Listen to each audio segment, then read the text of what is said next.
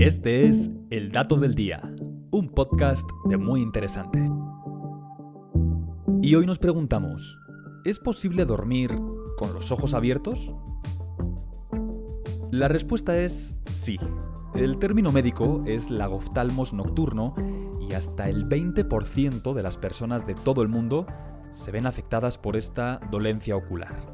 Dormir con los ojos ligeramente abiertos suele deberse a un problema con los músculos faciales, con los nervios o con la piel alrededor de los párpados.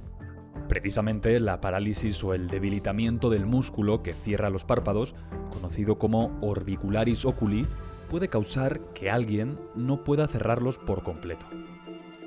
Las personas que lo sufren pueden despertarse sintiendo que sus ojos están secos y arenosos. ¿Pero afecta esto a la calidad del sueño? La respuesta aquí también es que sí.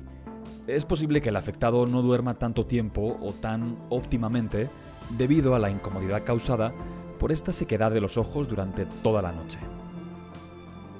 Pero no te preocupes, hay algunos remedios que pueden funcionar para evitar esta sequedad. Además de lágrimas artificiales o ungüentos oftálmicos que venden en cualquier farmacia, una buena opción es dormir junto a un humidificador, que precisamente mantendrá húmedo el aire de la habitación y reducirá el riesgo de ojos secos.